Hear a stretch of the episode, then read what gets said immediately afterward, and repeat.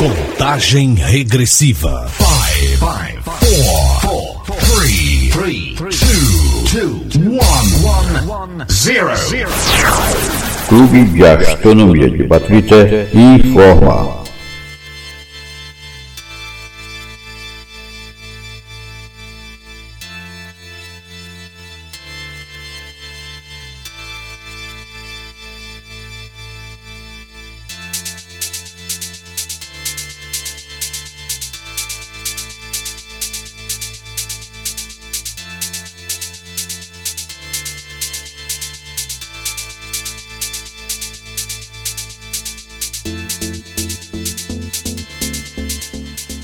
Olá pessoal, bom dia. Aqui quem vos fala é Tasso Batista, o presidente do Clube de Astronomia de Batuité. Um bom dia para todos, em especial é o nosso parceiro do clube, é os nossos sócios. E eu vou aproveitar, antes de mais nada, é, gostaria até de lembrar que esse barulho que vocês estão ouvindo, essa chiadeira é muita chuva que está caindo aqui em nosso Baturité. Pois bem, vou passar para vocês é, informações sobre o calendário astronômico de 2021, deste ano. É, a partir de março até junho eu vou falar, vou falar não, eu vou passar para vocês quais são os eventos que vão ocorrer. Janeiro e fevereiro já se foi, então vai ser só a partir de março até junho. O calendário astronômico deste ano promete eventos astronômicos encantadores, bem, bem fantásticos e ainda que alguns eventos, algumas coisas não, a gente não consiga observar ao olhar o céu aqui no Brasil, vale a pena a gente se programar e assistir, mesmo que de, digamos assim, através dessas missões como as que a NASA faz constantemente. O fato é que ocorreram eventos fantásticos este ano. Pois bem, o calendário astronômico 21, é, nós teremos assim cerca de, segundo o calendário, quatro eclipses, três superluas e algumas chuvas de meteoros para brilhar no céu do nosso querido planeta Terra. Infelizmente, infelizmente não, não, é, não são todos os eventos do calendário astronômico de 21 que nós vamos conseguir é, observar em terras brasileiras. Mas, com, certeza, teremos aqueles eventos que a gente vai poder curtir é, com segurança. Foi bem, com segurança e com admiração.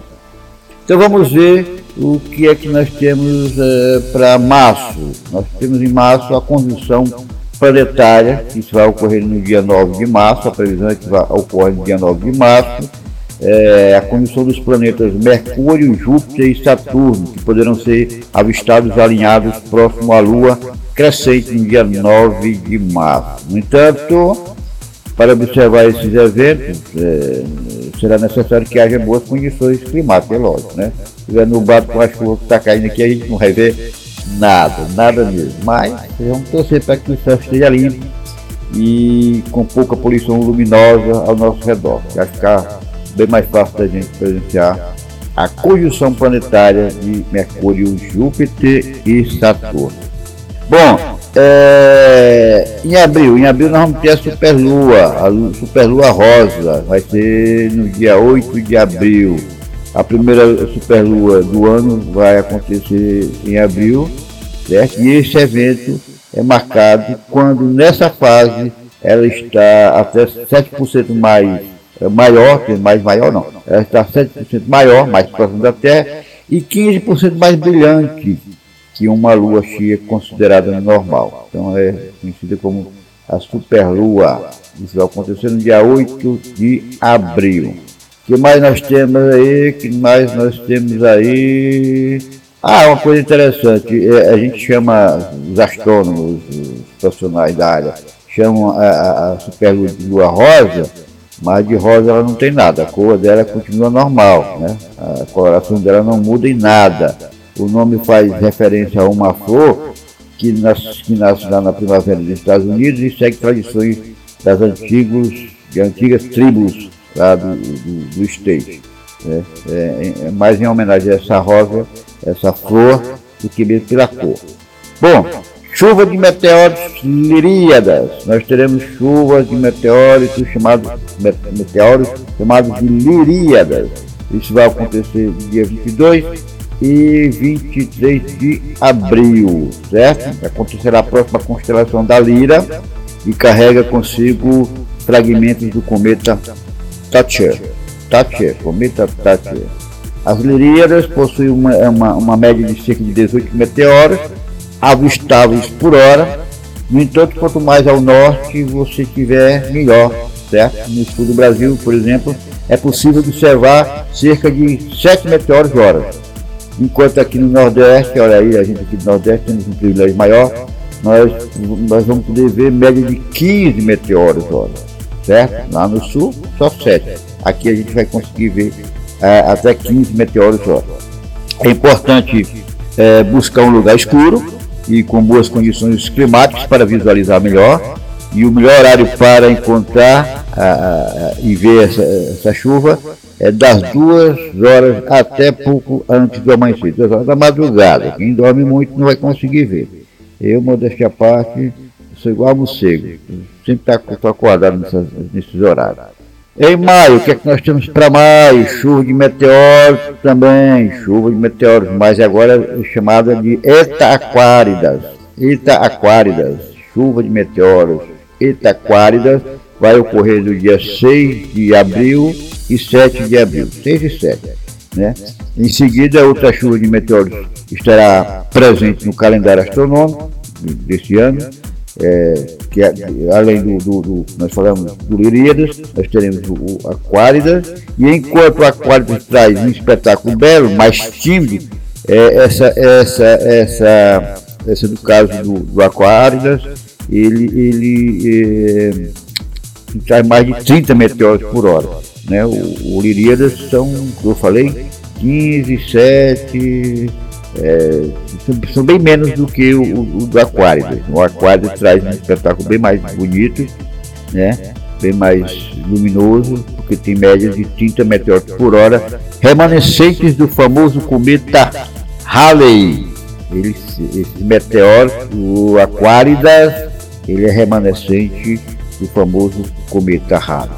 Ainda temos a sorte né, que os países da América do Sul são os melhores para observação então nós vamos é, é, curtir melhor do que o pessoal lá do, da América do Norte.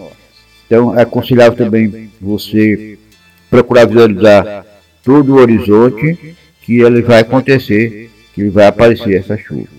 Além do, dos meteoros, é, partem também da constelação no Aquário, e o maior avistamento acontece logo antes do amanhecer.